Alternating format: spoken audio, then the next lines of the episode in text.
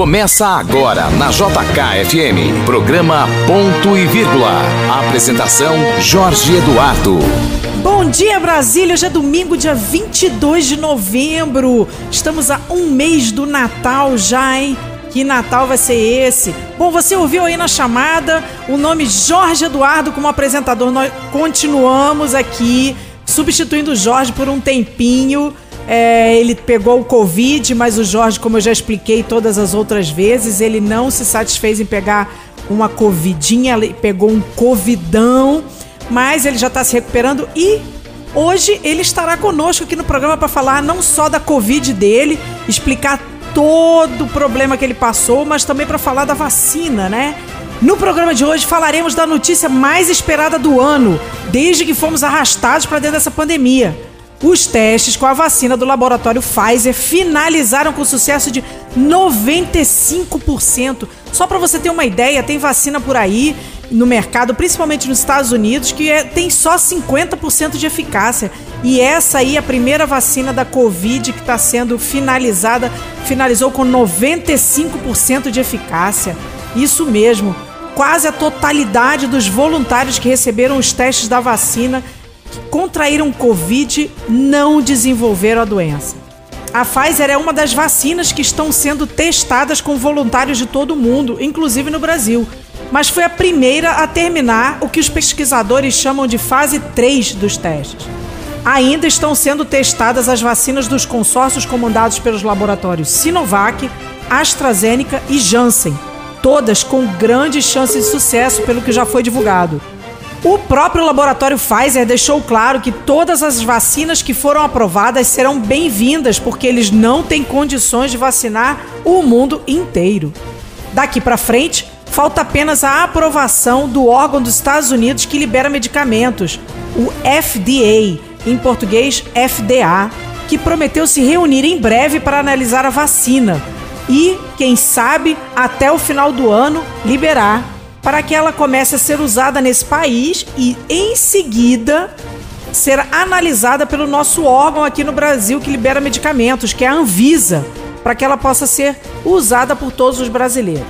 E para falar sobre o assunto, que foi amplamente comemorado em todo o mundo, teremos aqui o nosso apresentador do programa Ponto e Vírgula, Jorge Eduardo Antunes, que se tornou o jornalista com maior conhecimento em Covid que eu conheço porque pegou a pior versão desse vírus. Ficou 71 dias internado lutando pela vida no Hospital Santa Helena e foi obrigado a ler tudo sobre o assunto. Nosso querido apresentador entrevistado hoje também vai contar como foi essa saga dele de pegar a Covid, de ser entubado com menos de uma semana depois do primeiro sintoma e só acordar novamente 21 dias depois, sem ter a menor ideia de tudo que passou. Além dele, passam por aqui também o Leandro Mazini, titulado a coluna Esplanada, a melhor do Brasil, publicada em mais de 50 jornais, que falará dos bastidores da política. O Roberto Wagner, nosso colunista de esportes, que vai falar de futebol, ele que faz parte do portal Metrópolis e do canal Fute Mesa Redonda no YouTube. E, para finalizar, o nosso colunista de carnaval, Vicente Dátoli, que vai falar sobre o carnaval brasileiro.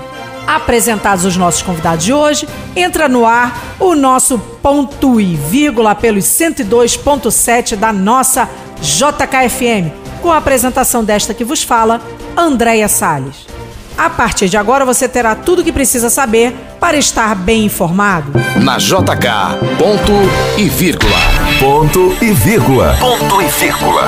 Entrevista. Bom, vamos começar a entrevista com o nosso querido apresentador Jorge Eduardo Antunes, que está afastado do programa, vocês sabem, desde que pegou a Covid e foi internado no Dia dos Pais entubado. Jorge, muito bom dia, que bom ouvir sua voz aqui hoje, hein? Bom dia, Andréia, bom dia aos ouvintes da JKFM, bom dia também ao Tavinho aí, que ajuda a levar o programa ao ar. É, bom dia também aos que vão participar hoje, né, como o Mazini, o Vicente Dátoli e o Robertinho. É, desde o Dia dos Pais, foi exatamente no final do Dia dos Pais que eu fui ao Hospital Santa Helena, onde eu acabei sendo internado. É, e lá permaneci na primeira internação 60 dias contadinhos no relógio. E como você falou aí na abertura do programa, foi um covidão mesmo. Nossa senhora, hein, Jorge? Dia dos pais, né? Que dia ruim, hein?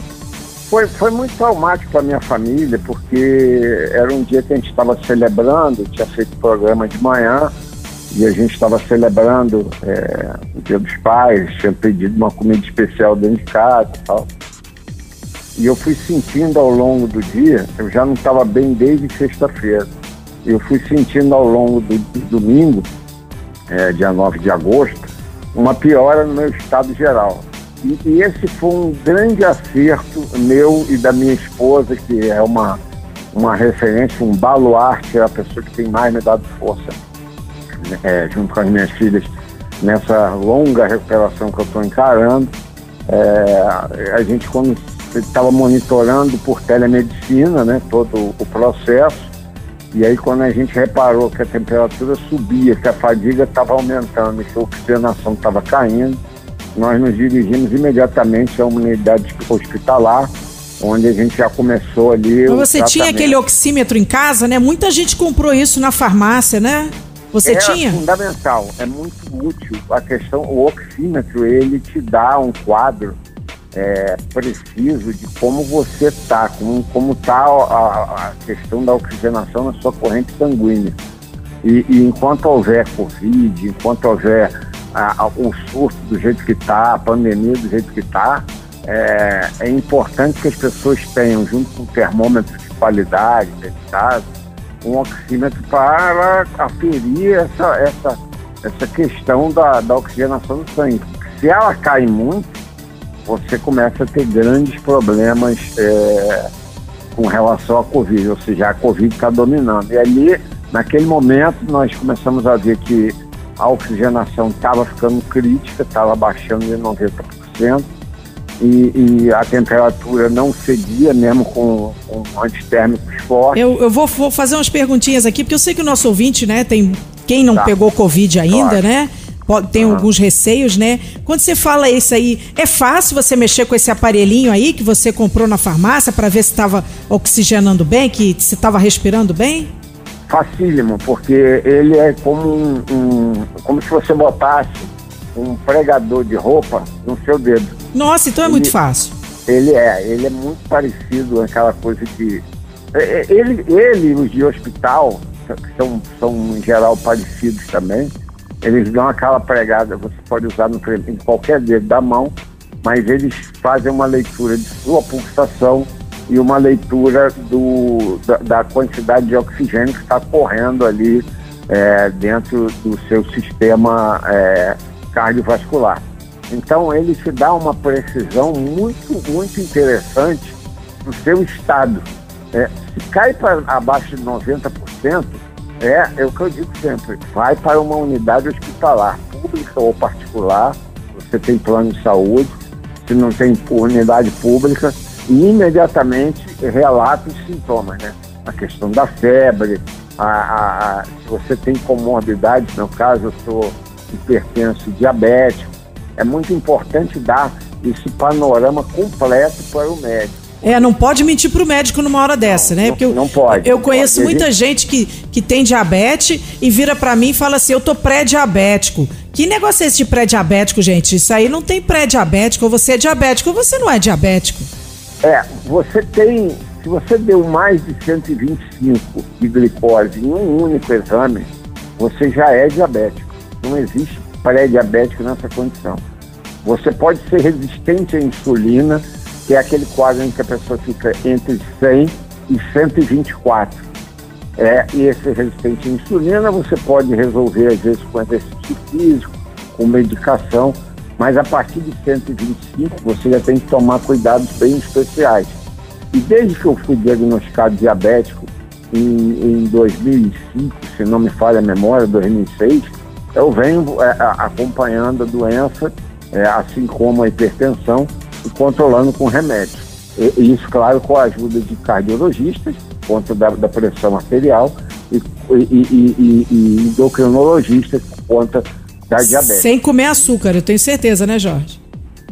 Ah, muito pouco, muito pouco, e de preferência nenhum. É, o, o, açúcar é o açúcar e, e, e, os alimentos glicemiantes, né? o pão é, branco, é, o, o macarrão branco, eles são, o arroz branco, eles são Batata, né? O pessoal fala que batata é agressivo também, né? Batata é muito, mas as pessoas ainda cometem, o Andréia, um, um erro clássico, que é misturar batata com arroz. A gente tem muito. Nossa, e a comida do brasileiro é arroz com batata e estrogonofe, né não? É, arroz com batata estrogonofe, bife, arroz com batata. é, e, e- e- e cada batata tem um, um peso, né? Fritou a batata, você aumenta a quantidade de gordura saturada nela e você vai piorando isso dentro do seu organismo. É, a digestão é, de- desse alimento, a assimilação desse alimento, a- a- o processamento dele como glicose dentro do seu, do seu sistema é, cardiovascular, ele vai ficando cada vez mais complicado. E- então Olha, é a gente tem que fazer um programa da diabetes aqui com você, viu, Jorge? Você entende tudo de diabetes, hein? Porque são muitos anos convivendo com a doença. E aí você tem duas opções. Ou você é, resiste à doença e, e- e- e- e morre, ou você aceita a doença Deus me livre. e vive com ela. Eu, eu escolhi viver com ela. Eu, eu, se eu tenho doença, é, quais sejam elas, quais sejam, quais forem elas, eu vou sempre conviver é, com a doença, eu vou tentar obter algum controle é, é, dela. Eu não vou entrar numa fase de negação da doença e, e- e muito menos naquela coisa assim, ah, isso não é nada. As doenças são acompanhantes da vida da gente. Se a gente controlar, a gente vai chegar longe. É isso aí, Jorge. Vamos voltar aqui para Covid. Então, primeiro passo: você tem alguma outra uma doença, precisa ser internado por conta da Covid, não minta para o médico quando chegar lá. Conte todas as doenças que você tem, porque isso vai aumentar a sua chance de ser salvo da Covid. Não é isso? E- e- exatamente. Assim, o, o, o, o, o, o, diagnó- o médico precisa, para elaborar um diagnóstico preciso seu, quer dizer, necessita para esse diagnóstico preciso de todo o seu quadro anamnético, ou seja, ele precisa saber se você pratica exercício, se você fuma, a quantidade de álcool que você consome, se você usa drogas ilícitas, é muito importante você Não minta, não minta. Nessa hora pode ser o diferencial para salvar a sua vida. Exatamente, exatamente. Até porque quando a gente fala de Covid, a gente tem que lembrar que não é só a, é- é a Covid que nos arrisca, né? No meu caso, por exemplo, eu entrei no hospital é, e, e- a Covid foi constatada, cara. Só que eu tive outra série de doenças é, oportunistas que entram no seu organismo graças à fraqueza que ele está. Então, por exemplo, a Covid abriu porta para eu ter dengue hemorrágica, abriu porta para eu ter uma doença raríssima chamada púrpura, onde você também perde sangue por pele, por dentes, é, em vômitos, etc. E tal. Hemorragia, É, é isso? Essa é doença de hemorragia? é uma doença, é uma doença que, que, como a dengue hemorrágica, causa hemorragia. No caso da minha púrpura, eu tive é, perda de sangue pela pele, eu tive perda de sangue pelo estômago, né, em vômitos, e eu tive perda de sangue no tecido cerebral. Eu tive como se eu tivesse é, sofrido é, micro AVCs. né? Então, é, isso vai causar lá na frente um outro problema, mas é, eu, eu tive uma série de micro AVCs causadas por essa combinação de doenças. E eu, du- durante a internação, Olha só, a gente sempre acha que a Covid só afeta o pulmão, no máximo o rim, né? Que é o que a gente escuta muito aí, né? Que a Covid é, afetou o pulmão, a pessoa perdeu o percentual aí de respiração, a gente escuta que o rim ficou afetado durante a internação, mas a gente nunca escuta que o cérebro foi afetado, né? Isso, o esse é o é caso, coração, esse é um né? caso, é para muita gente é novidade. É, o cérebro e o coração, assim, o que a gente o que a gente está começando a perceber, e os médicos estão começando a perceber, e isso eu tive é, a, a noção exata quando eu fui consultar um dos maiores neurologistas da cidade, é que nos próximos três anos eles vão descobrir exatamente todas as consequências. Mas hoje ainda eles estão tateando do mesmo jeito que se tateava no começo da epidemia de Covid, onde você não tinha protocolos de tratamento eficazes.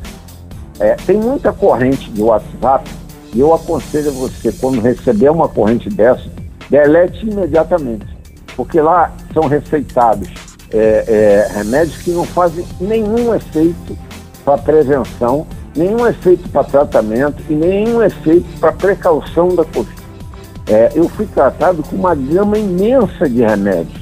E você, como paciente, os médicos, por ética, não podem dizer qual o remédio que está passando para as pessoas. Mas você que é paciente, você pode dizer para nós se usou ou se não usou esses remédios todos aí que o pessoal fala na corrente, né? Porque você, É, como paciente, pode falar o que quiser.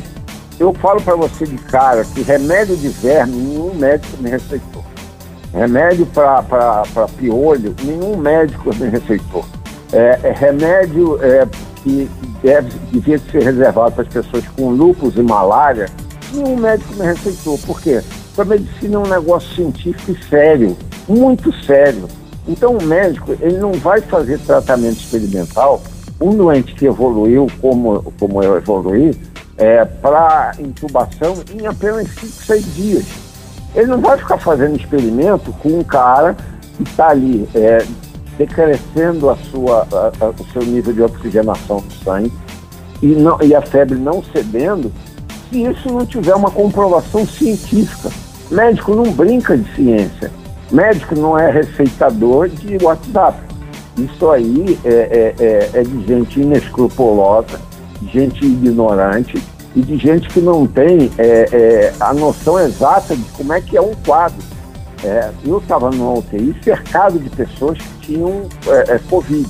Cada um tinha um tratamento apropriado.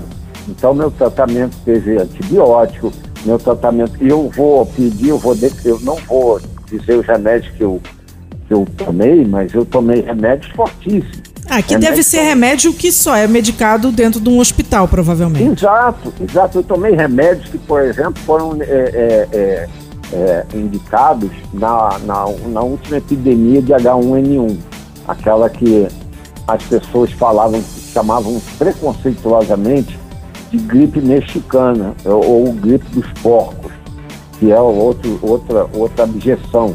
É, é, na verdade, era uma, uma epidemia de H1N1 que chegou quase um século depois da epidemia anterior, a, a- que foi a gripe espanhola, que foi, foi apelidada de gripe espanhola não porque surgiu na, na Espanha, mas porque os primeiros casos constatados e diagnosticados eram espanhóis. Mas ela já estava correndo no mundo, porque o vírus ele não fica paradinho numa população. O vírus ele não fica estratificado em um, em determinado nível social. O vírus ele é democrático, tanto que a gente está falando aí é, de- dessa, dessa pandemia de, de coronavírus. O coronavírus matou gente de todos os estratos sociais. Isso com certeza. Com Já certeza. adoeceu gente de todos os estratos sociais. Já é, é, vitimou pessoas brilhantes como Aldir Blanc, vitimou pessoas desconhecidas ou pessoas como eu, que, que, que, que, que estão na sociedade é, fazendo a roda girar de alguma forma. Então, assim, foi importante que os médicos me, me, me, me medicaram com tratamentos e protocolos desenvolvidos a partir de pesquisas que eles fizeram dentro do- da, da unidade hospitalar que eles descobriram da unidade hospitalar o que podia funcionar mais num quadro que no outro. Só que eu fiquei muito grave, muito grave porque é, é, eu cheguei a ser entubado, é, eu fiquei o limite do dia de intubação, que foram 16 dias entubado, é, eu tive problemas. Que dureza, hein, Jorge? No limite da intubação, ou seja, se o tubo pudesse ficar mais tempo, ele, pod- ele, ia ficar mais, é isso? Acredito que sim, acredito que sim, porque os médicos eles sabiam que a minha função pulmonar já estava comprometida mais ou menos um terço. Então eles tinham um problema. Se eles me deixassem mais do que os 16 dias, eles iam acarretar outros problemas eh, no corpo físico. É, inclusive problemas renais, como você falou, os rins são muito afetados é, ne- nessa questão. Então, no, durante É, o, o rim, todo mundo fala que o rim tem problema, né? Nós, nós estamos aqui com o apresentador Jorge Eduardo Antunes, apresentador desse programa, que hoje está aqui como nosso entrevistado, contando a saga dele da Covid e também vai falar um pouquinho sobre essa vacina da Pfizer. Jorge, então nos conte aí, passado, passado esse, essa dificuldade aí, como é que foi com o rim, né? O rim, é, o André, eu tive que tomar mais de 40 sessões de hemodiálise. 40 Mais hemodiálises. Eu não sabia nem que isso era possível. Mais de 40. É, eu, eu, eu estive a um passo de uma das coisas mais emocionantes no hospital. Foi o choro de alegria da minha nefrologista, que cuidava de mim ali na. na eu já estava no semi-intensivo, eu já tinha saído da, eu, eu tive três mudanças de UTI. Eu saí da UTI Covid para a UTI comum. Foi quando eu adquiri a bactéria KPC, que era fortíssima. E, e foi outra luta, ou seja, além de Covid, púrpura, dengue hemorrágica, KPC. E aí, quando ela viu que as taxas renais foram voltando para o lugar, é, creatinina e outras coisas foram voltando lenta e suavemente para o seu lugar de, de costume. E aí foi a emoção dela de ver mais um paciente que não ia precisar, não ia virar um doente renal crônico. Que maravilha, realmente. Foi, foi, voltando ao normal. É, aí, durante a, a, a internação na, no, no semi-intensivo, é, foi constatado que meu tecido cerebral tinha tido é, pequenas lesões. Agora, como é que a Covid chega no cérebro, Jorge? Alguém te explicou como é que ela chega no cérebro? É pela, Sim, o, pela corrente sanguínea? Vai como isso? O, o, o médico que está me atendendo, o neurologista, que uma das consequências é, dessa, dessa, desse micro AVCs que eu, que eu sofri, que eu falei é, ainda há pouco aqui na entrevista, é que o tecido cerebral está com vários pontos onde houve pequenas lesões e pequenos sangramentos eles não são de grande amplitude, mas eles estão, eles estão ali. E o que, que isso desencadeou? Isso desencadeou em mim uma série de convulsões e desmaios. Convulsão, é, Jorge? Essas convulsões e esses desmaios. Que loucura! São é, constatados agora como epilepsia. É, eles podem ser uma epilepsia permanente ou podem ser uma epilepsia temporária. Isso só o correr dos anos vai explicar. Mas, Olha que loucura, ninguém fala sobre isso, Jorge. Eu só escuto não. ouvir falar do pulmão, no máximo no rim. Isso. Mas tem consequências cardíacas, estou esperando é, para poder fazer os exames cardíacos, é, porque pode ter também é, lesões no músculo cardíaco e, e, nas membranas que envolvem o coração. Como Nossa, eu escuto você falar, eu fico pensando nesse pessoal nas baladinhas aí se aglomerando. Que loucura! É, esses são mais irresponsáveis do que nunca. Porque o que, que acontece com essas pessoas? Muitas delas são jovens. É, a gente sabe que jovem não é sinônimo de imunidade, mas há uma dificuldade maior do jovem desenvolver a Covid nos estágios que eu sofri, por exemplo, porque muitas vezes o jovem não tem é, a doença pré-existente, não tem a comorbidade. Mas não quer dizer que ele não desenvolve e morre, porque tem vários jovens que desenvolveram e morreram, e não quer dizer que esse jovem também não faça como ao vaso comunicante da que está na sociedade pais, para é, para tias, para avós, para os empregados de dentro do lar, que muitas vezes são mais idosos e, e garantem dentro da família. Então, é, é, é assim, é, uma noite dessas faltou um medicamento, eu tive que correr ali na rua das farmácias. E aí eu fui com a minha esposa e a gente foi passando por onde poderia ter farmácia. O que a gente viu de aglomeração é, em baladinhas era de causar horror. Para mim, então, causa um horror terrível. Porque eu estava saindo de casa obrigado. Desde que eu tive alta, é, eu tenho evitado sair de casa que não seja para ir trocar o curativo, porque eu tive uma, uma escara, né, que é uma ferida por falta de movimentação. Ah, muito tempo acamado, né? Isso acontece. Exato, porque eu fiquei 40 dias em UTI, é, é, 21 em coma, né, 16 é, é, com, com respirador, né, entubado, e isso dá uma ferida que ela precisa ser é, é, é tratada. Então ela é tratada a base de curativos, com alguns medicamentos específicos. E aí eu fui ficando, é, fui desenvolvendo essa ferida, essa ferida está já em fase de retrocesso, assim como outras que Algumas sequelas elas estão sendo reduzidas. Por exemplo, andar eu já consigo ir ao, ao banheiro sozinho, conseguir a sala da minha casa sozinho. É, caminhadas mais longas eu, já, eu ainda preciso de um apoio de um andador. A minha fala, você percebe, ela já está voltando ao normal, mas ela ainda tem uma, tipo um R preso quando eu falo. porque isso foi consequência de muitos dias entubados. Olha aí, ouvinte, eu, eu, eu, quero reafirmar em cima disso que o Jorge acabou de falar, né? A gente tá. Tem muita gente que não, não viu o paciente de Covid como, como o Jorge ficou. E olha só o que, que o Jorge está falando. Ele está falando que ele já conseguiu voltar a ir ao banheiro, ele já conseguiu voltar a falar. Então, não não demole com essa doença. Ela é muito, pode ser muito pior do que a maioria das pessoas tem pintado dela por aí. E Andréia, antes disso tudo eu tive que aprender a comer, tá? Comer, você não, teve que quando... aprender a comer. Gente, olha só, não, não, não se iludam com o que certas pessoas distribuem em termos de corrente no, no WhatsApp.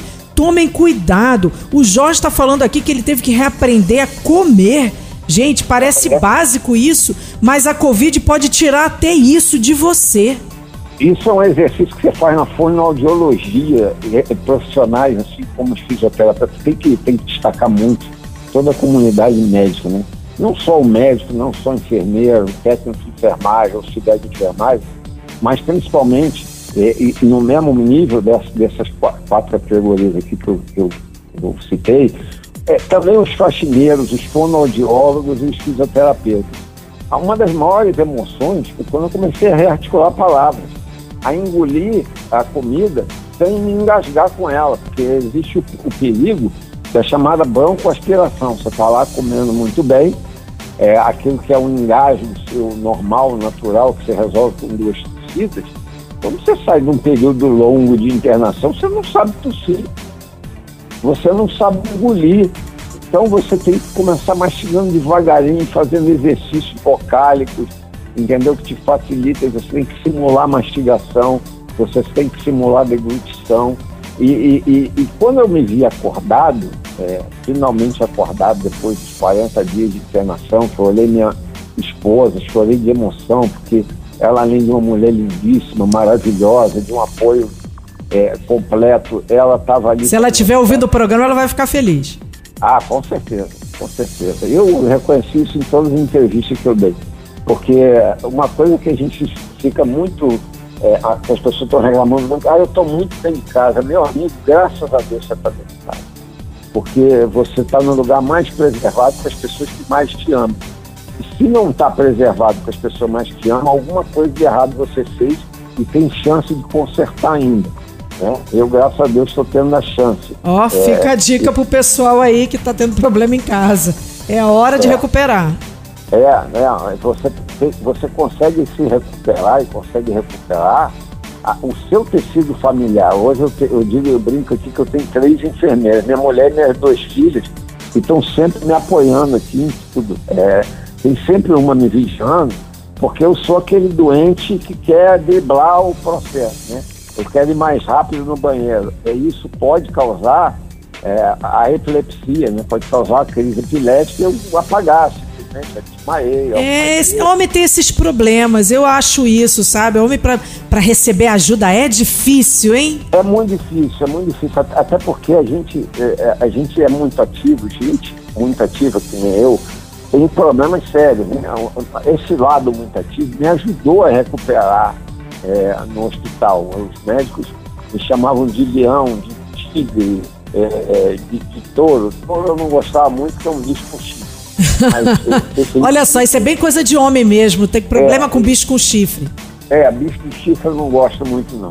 É, mas os médicos classificaram muito essa minha resistência, essa coleção de doenças, como uma força quase que da natureza para resistir ainda mais com duas comorbidades combinadas. Né? Não, Jorge, só esse seu bom humor, você está aqui nesse bom humor todo conversando conosco, já mostra que definitivamente quando você encara as doenças com bom humor, com disposição, certamente você vai ter mais sucesso.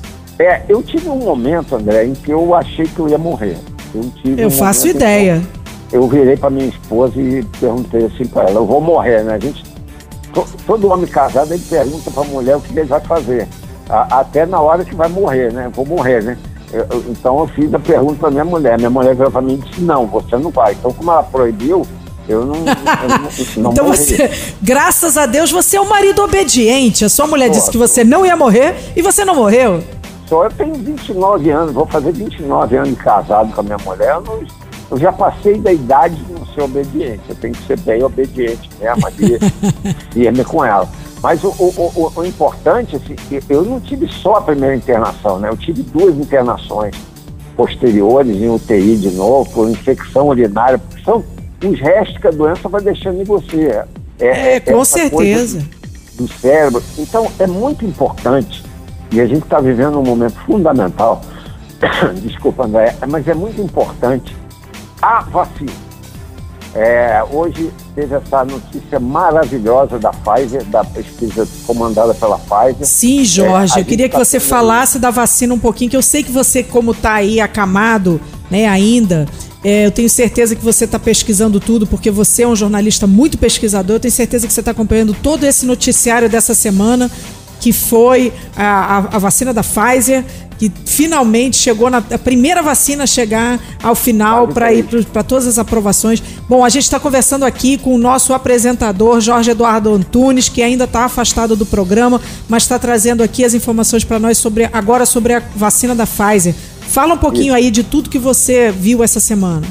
A vacina da Pfizer ela tem uma coisa sensacional, né? Ela funciona, é, ela chegou na, na, na fase 3, que aproxima ela da aprovação nos principais organismos é, de saúde pública do mundo, é, como o FDA, né, Food and Drug Administration nos Estados Unidos. Esse drugs é drogas listas, né? É food, é porque eles aprovam também toda a comida distribuída e a Anvisa aqui do Brasil. A vacina da Pfizer ela chegou a 95% de eficácia, ou seja, Sensacional. as pessoas voluntárias, no Brasil são mais de 7 mil, é, até tiveram contato com, a, com o vírus, da, com o coronavírus, mas não desenvolveram a doença. É, a doença não teve é, o, o, organismo pronto para ela se instalar. Toda a defesa, as células T, tudo aquilo que funciona como defesa do organismo, estava prontinho para reagir. E e, e, e, o vírus é, é, não conseguiu prosperar. Então, ela tem esse lado de 95% de eficácia na fase 3 e ela tem uma eficácia semelhante com mais de 60 anos. Ou seja, ela vai proteger o grupo de risco um extrato da população que é o extrato mais afetado. É, os idosos, pessoas com mais de 60 anos, elas são o alvo é, preferencial dos casos de morte está é, morrendo, e todo mundo sabe, mais gente de acima de 60 do que mais gente abaixo de 60. Sim. Não quer dizer que não morra gente abaixo de 60. Desculpa mais uma vez, mas é que a voz começa a falhar depois de um tempo. Toma uma aguinha, Jorge, toma uma aguinha aí, para poder você tá. continuar. É, assim, o que a gente começa a ver é, com essa vacina é que ela vai ser uma vacina de alta eficácia. Mas ela não é a única que está avançando. Né? A vacina da, da, da, da Janssen, americana, está avançando também.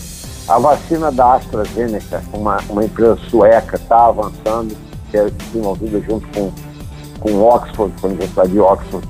E a própria Sinovac, que as pessoas aqui têm uma resistência absurdamente burra, que é uma empresa chinesa, e aí todo, tem um, um grupo de pessoas aí que, que nunca estudou mais do que cinco minutos de ciência no segundo, no primeiro grau, mas se arvora da palpite, é, é, a Sinovac, junto com o Instituto Butantan de São Paulo, estão desenvolvendo a Coronavac também com grandes resultados. E tem ainda vacina russa, tem outras vacinas é, americanas sendo desenvolvidas, como a Moderna, essas vacinas todas estão dando resultados muito positivos. Ah, mas está rápido demais. É porque tem que ser rápido demais. É, nós chegamos a um patamar que não dá para esperar 3, 4, 5 anos uma vacina. É, o, o, coronavírus já passou há muito tempo de um milhão de mortes no mundo. É, no Brasil, nós já estamos chegando na faixa de 165 mil para cima. É, a, até o final do mês de novembro, nós já devemos estar alcançando 170 mil mortes. Os Estados Unidos passaram de 230. Imagina a quantidade de médicos que já se perdeu nesse fronte. Imagina Nossa, médico, enfermeiro, Eu técnico. seria insubstituível para minhas filhas. Não teria outro pai. Não, não teria outro Natal como antes. É, não, a gente não pode minimizar a pessoa que, que, que foi embora e a gente se solidariza com todas as famílias que perderam um ente querido, porque esse Natal vai ser um Natal péssimo. Né? Vai ser um Natal diferente de tudo que teve antes, porque aquela pessoa que ela amava não vai estar lá sentada na mesa. Então, assim, não podemos minimizar cada pessoa que foi embora por conta dessa doença. Exato. É, é só lembrar, assim, 160 mil pessoas é a maior, é, é, é, a maior parte das cidades brasileiras não tem 160 mil habitantes.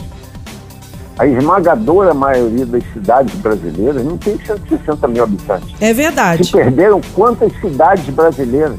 É verdade. Nós é temos verdade. mais de 5 mil municípios. Eu te garanto aí que a gente está falando de uma conta. Eu não, não, não, não tenho como checar isso agora. Mas pelo menos 4 mil cidades inteiras morreram. Se a gente olhar o número, 160 mil, claro.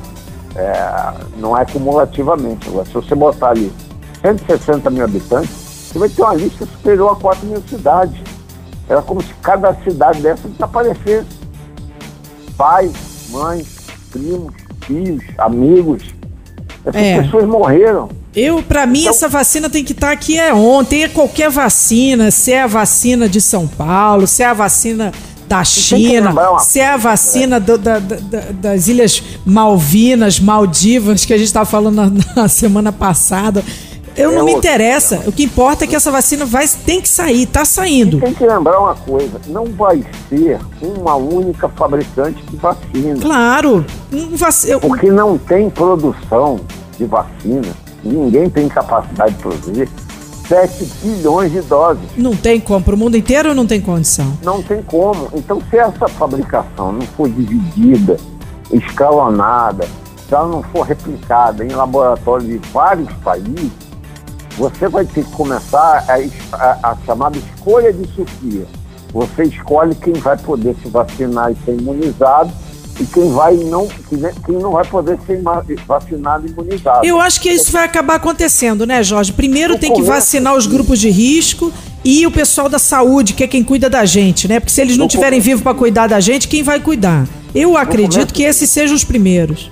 É, isso aí é inevitável que no começo é, a própria orientação das pesquisas tem priorizado o grupo dos profissionais de saúde. É, porque você não, depois de 40 dias deitado, você não vai ter força, meu amigo, minha amiga, para ir ao banheiro. Você não vai ter nem controle do seu intestino, nem da sua função mictória. Você vai urinar na fralda. Você vai defecar na fralda. Infelizmente é isso. Infelizmente a gente tem que falar a verdade É, tem que falar a verdade. Você pode se vomitar. Então, quem vai trocar você é um profissional da área de saúde. É, quem vai diagnosticar você e te passar o remédio é um profissional da área de saúde. Quem vai aplicar o remédio é um profissional da área de saúde. Quem vai botar o acesso na sua veia para você receber esse remédio é um profissional da área de saúde. Então, eh, o pessoal de saúde tem que ser priorizado, os doentes crônicos têm que ser eh, eh, priorizados, os idosos têm que ser priorizados. E depois pensar na população como um todo. Agora, vai ter que somar todas as vacinas em curso de pesquisa no mundo. Não deixe de tomar a vacina porque ela é de um país ou de outro. Aí- Eu não tô nem discutindo deixar tomar vacina ou não tomar vacina, Jorge. Eu quero saber o seguinte: quando é que eu aqui, Reles Mortal, que não sou da área de saúde, não tenho comorbidade, quando é que eu vou poder tomar essa vacina, pelo amor de Deus? Olha, olha, a- as pesquisas estão apontando que no primeiro trimestre do ano que vem ainda não tem vacina para todo mundo. É, É. Talvez as vacinas ainda não estejam nem com o seu trabalho de pesquisa e liberação concluído.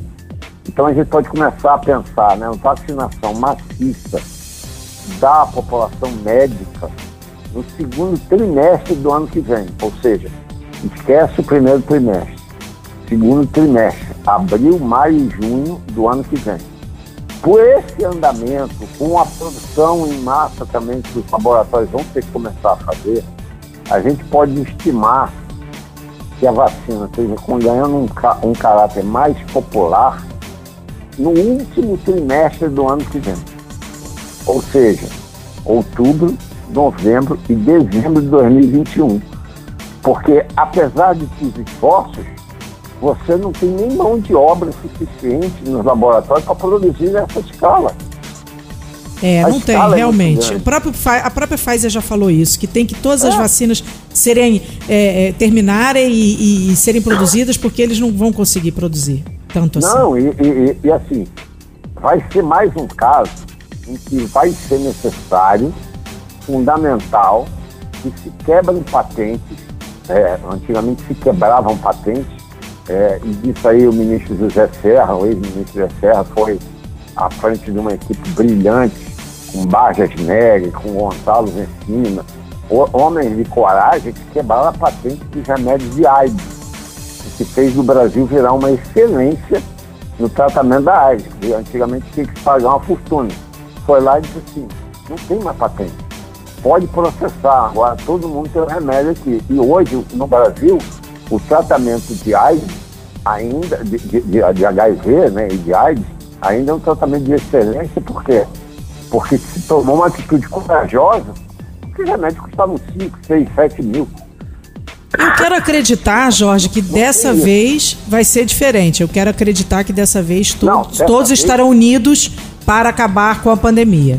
É completamente diferente, porque você vê que as associações, é, quando a Sinovac se junta com o Instituto Butantan, quando a AstraZeneca se, se junta com o, o, a Universidade de Oxford, é, essa parceria está envolvendo a comunidade científica, acadêmica, e a comunidade científica é da linha da ponta dos laboratórios. Então você tem aí um esforço, porque a humanidade viu que que a gente pode ter aí é, um, é uma, uma, uma, uma, uma pandemia de consequências imprevisíveis.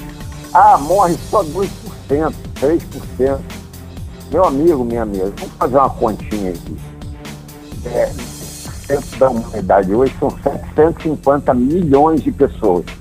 Você pode somar que o Brasil, os Estados Unidos e a população russa inteira. Ah, e ainda vamos faltar gente. É muita gente. Vamos botar, vamos, vamos botar que, que sejam 350 milhões.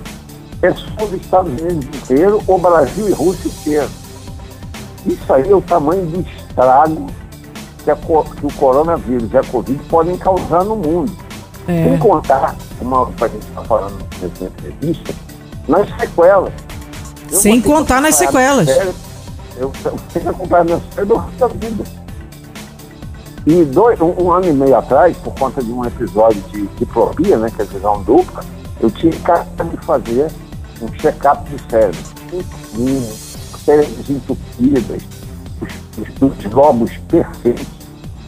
Um ano depois, cheio de pontos de, de, de de massa encefálica, é, é, cheio de pontos de sangue que demora, como diz o meu, meu, meu neurologista, o cérebro é um órgão luxento, então ele não gosta de nada que seja invasivo a ele. Então ele vai rejeitar o sangue lá até que o sangue se transforme em ferro e seja absorvido. Quanto tempo isso demora? Ninguém sabe dizer. É, ninguém sabe dizer nada da Covid, nem para trás, nem agora, nem para frente. Então, assim, o mais importante, não pegue. Não pegue. Não pegue, não vá pra rua dizendo assim. Eu já vi gente dizer, olha, eu quero, eu fico apavorada quando a pessoa fala isso. Ele fala assim: "Ah, eu quero pegar isso logo para poder me livrar disso". Não faça isso, meu irmão, minha irmã, não faça isso. Não pegue deliberadamente covid, você não sabe o que pode acontecer com você. É, eu, eu era o maníaco do álcool, né? O rei do spray, como as pessoas me apelidavam. Eu desinfetava tudo que eu pegava, o volante do carro, álcool líquido, a superfície da, da mesa aí do, do estudo da JKFM, é, a superfície da minha mesa no meu escritório, é, a minha mão com. Tinha álcool dentro do carro, tinha álcool é, na minha sala de trabalho, tinha álcool em qualquer lugar, máscara, usava o inteiro. É, e, no entanto, um compromisso, um único momento ali, é, onde eu, eu, é, eu, havia um jantar que eu tinha que, que comparecer, eu comi nesse jantar e me contaminei nesse jantar. Então, assim, é, é, é, é não tem a jeito. contaminação, ela foi não crescendo, não crescendo, não crescendo, que tá aqui, ó. Eu tô aqui, com sequelas gravíssimas, no sequelas seríssimas no cérebro, seríssimas no pulmão, talvez sequelas no coração. E eu sou um, os médicos dizem que eu sou um verdadeiro milagre. Que bom que o milagre foi feito aqui no nosso apresentador. Pois é, não era para ter me salvado. Eu me salvei porque Deus, a força criadora, o grande arquiteto do universo, o ser superior, a entidade é, mais forte do mundo, decidiu que eu tinha que ficar aqui no planeta mais um tempo. Amém. Então, para a felicidade de alguns, é, infelicidade que andam no caminho errado, eu vou continuar aqui apontando aquilo que é, é, não deve ser feito. E como você falou, não peguem essa. Não saiam de casa sem máscara. Não deixem de usar álcool gel. Não deixem de lavar a mão direito.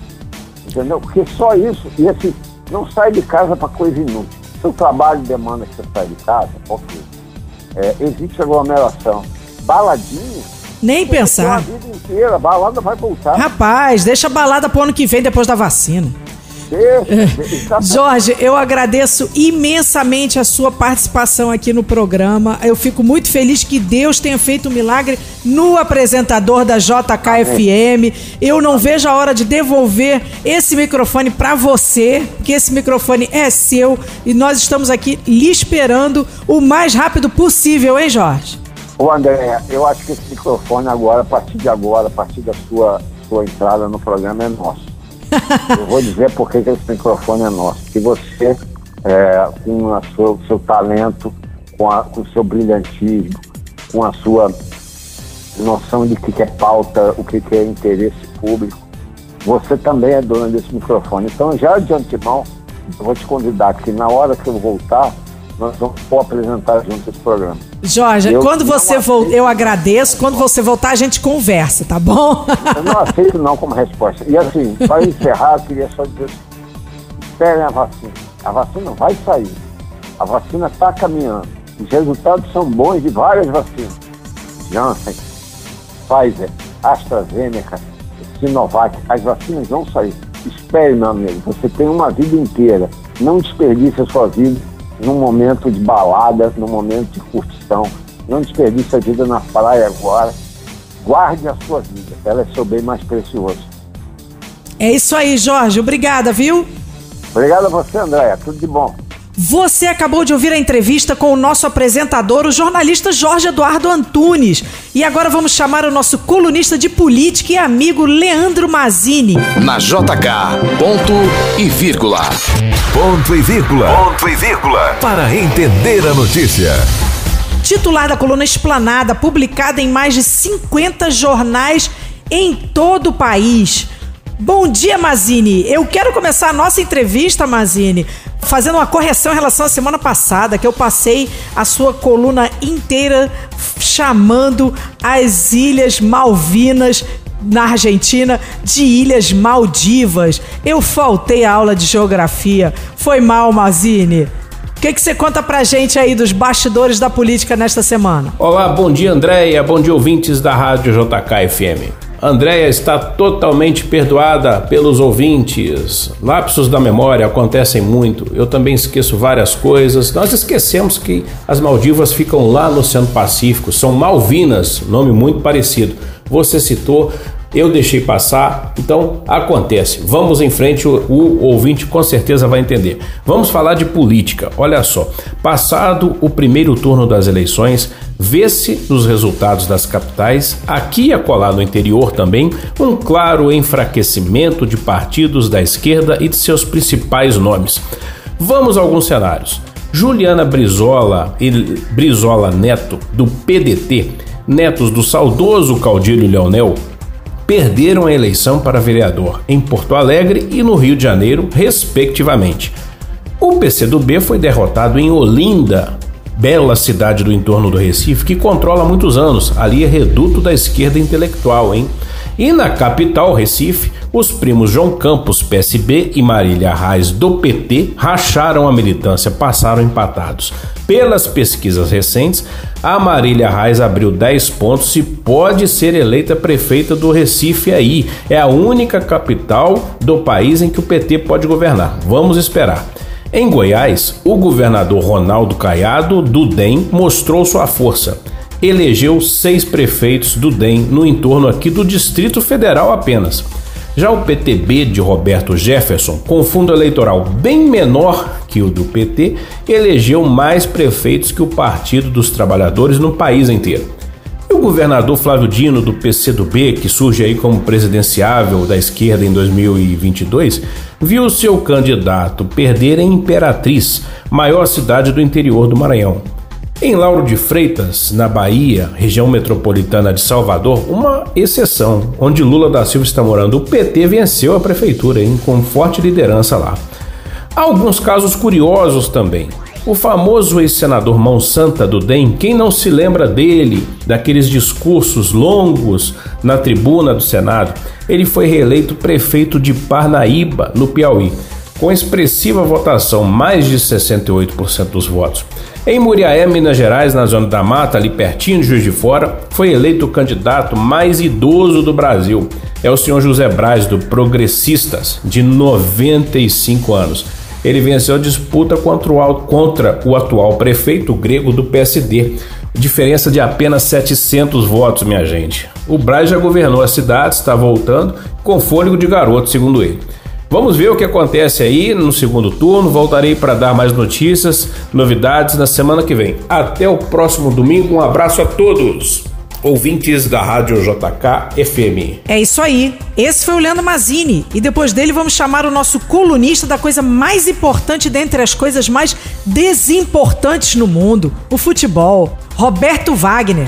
Na JK, ponto e vírgula. Ele que está no portal Metrópolis e tem o canal Fute Mesa Redonda no YouTube. Bom dia, Robertinho. E aí, vamos falar agora das semifinais da Copa do Brasil e as oitavas das Libertadores? É o que temos para hoje? Olá, Andréia. Muito bom dia, bom dia, bom dia para você, pro meu povo, pra minha porra, meu galera, minha galera, minha nação, minha galáxia aqui da JKFM. Mais uma vez um prazer estar aqui com vocês nesse domingão animado pros outros, né, Andréia? Porque como você já falou aí, eu não tô acertando nada nos meus palpites. Copa do Brasil tá aí para não me deixar mentir. Apostei ali sempre nos favoritos, né? Para quem não viu no domingo passado, eu fui só nos favoritos. Então, eu falei que o Flamengo passaria, falei que o Cuiabá passaria, falei que o Ceará ia passar e falei também que o América Mineiro ia passar para as semifinais da Copa do Brasil. Nessa minha loucura, meu devaneio, só acertei o América Mineiro que ganhou do Internacional nos pênaltis e vai me representar nessas semifinais. O Coelhão salvou os meus palpites, André. Então é isso, a galera já sabe, mas eu vou repetir: as semifinais da Copa do Brasil ficaram entre os, claro, quatro últimos semifinalistas, né? São Paulo, que joga contra o Grêmio, e o Palmeiras, que joga contra o América Mineiro. Esses são os únicos quatro times que têm chance de ser campeão da Copa do Brasil 2020 e levar aquela bolada. O Tutu é muita grana, faz até de CBF. São esses quatro aí que podem ganhar até 70 milhões de reais, André e amigos ouvintes com o título da Copa do Brasil. Beleza, André? Mas nem só de Copa do Brasil vive nosso futebol e eu vou trazer aqui rapidinho no pique Libertadores da América, porque tem jogo essa semana. Galera aí que tem o seu representante, Grêmio, Santos, Flamengo, Inter, né? Palmeiras também, Atlético Paranaense são os times brasileiros vivos nas oitavas de final da Libertadores. Então fica ligado que essa semana tem, hein? E já começa logo com que LDU e Santos lá na terça-feira, depois de amanhã, 7h15 da noite, altitude para o Santos, vai jogar contra a LDU. Acredito que seja um jogo muito difícil, mas o Santos vai trazer um empatezinho lá de Quito, no Equador. Beleza? E também depois de amanhã tem nada menos do que Racing e Flamengo. O duelo do dos times que estão numa crise braba. Ninguém sabe quem perdeu mais aí nessa última, nesse último mês, se foi o Racing ou foi o Flamengo.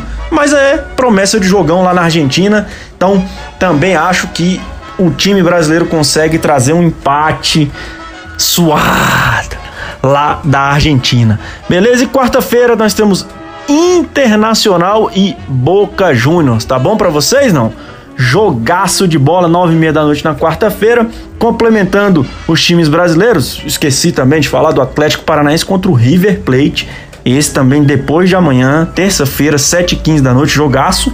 E o Palmeiras encerra a participação brasileira nas oitavas de final, lá na, também na quarta-feira, jogo às 7h15 da noite.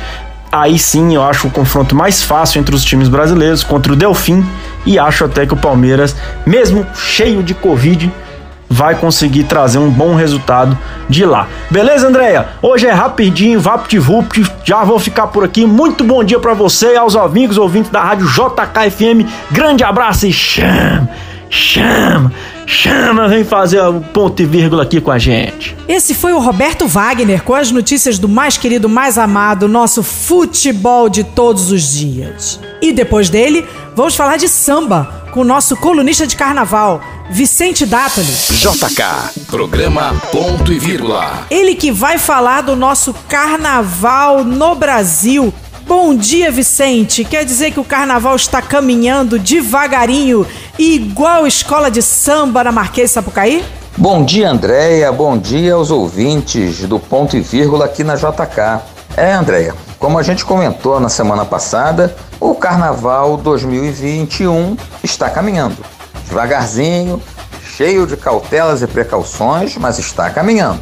Nesta semana que passou, em nova reunião na sede da Liga Independente das Escolas de Samba do Rio de Janeiro, as agremiações que compõem o grupo especial deram mais um passo para a realização dos desfiles. Lembrando que desde julho passado, estas escolas haviam dito que sim, queremos fazer desfile desde que tenhamos as condições sanitárias necessárias. Só que já então se sabia que fevereiro era um sonho impossível.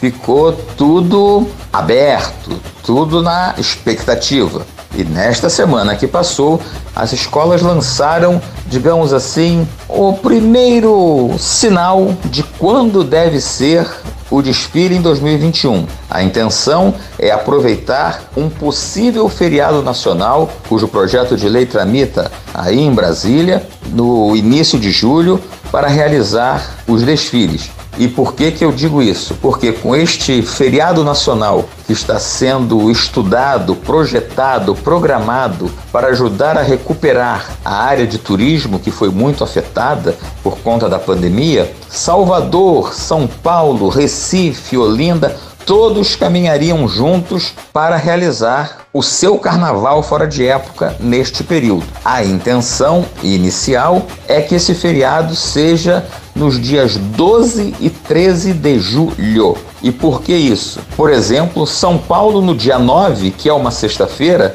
já tem um feriado municipal. Municipal não, estadual, se eu não estou enganado. Com isso, São Paulo, por exemplo, teria cinco dias de descanso. Seria cinco dias para festejar o que todos esperamos seja o fim da pandemia.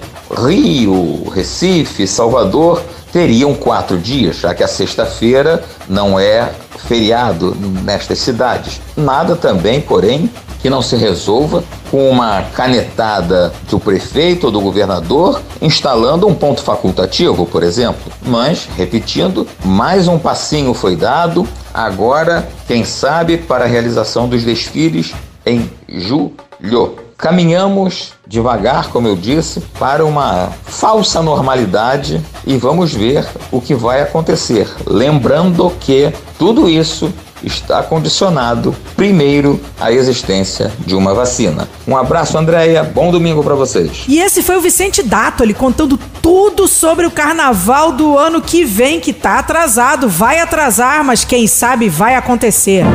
Programa Ponto e Vírgula JKFM. Bom, chegamos ao final do nosso programa Ponto e Vírgula. Nos trabalhos técnicos tivemos a participação do sempre brilhante Tavinho, que me ajudou a levar para você este programa. Perdeu o programa de hoje? Daqui a pouquinho vai estar no Spotify, no Rádio Público ou no site da Rádio JKFM. Escute ele lá inteirinho. Gostou? Semana que vem tem mais. Tchau, Brasília. Você ouviu programa Ponto e Vírgula. De volta próximo domingo, às 8 da manhã.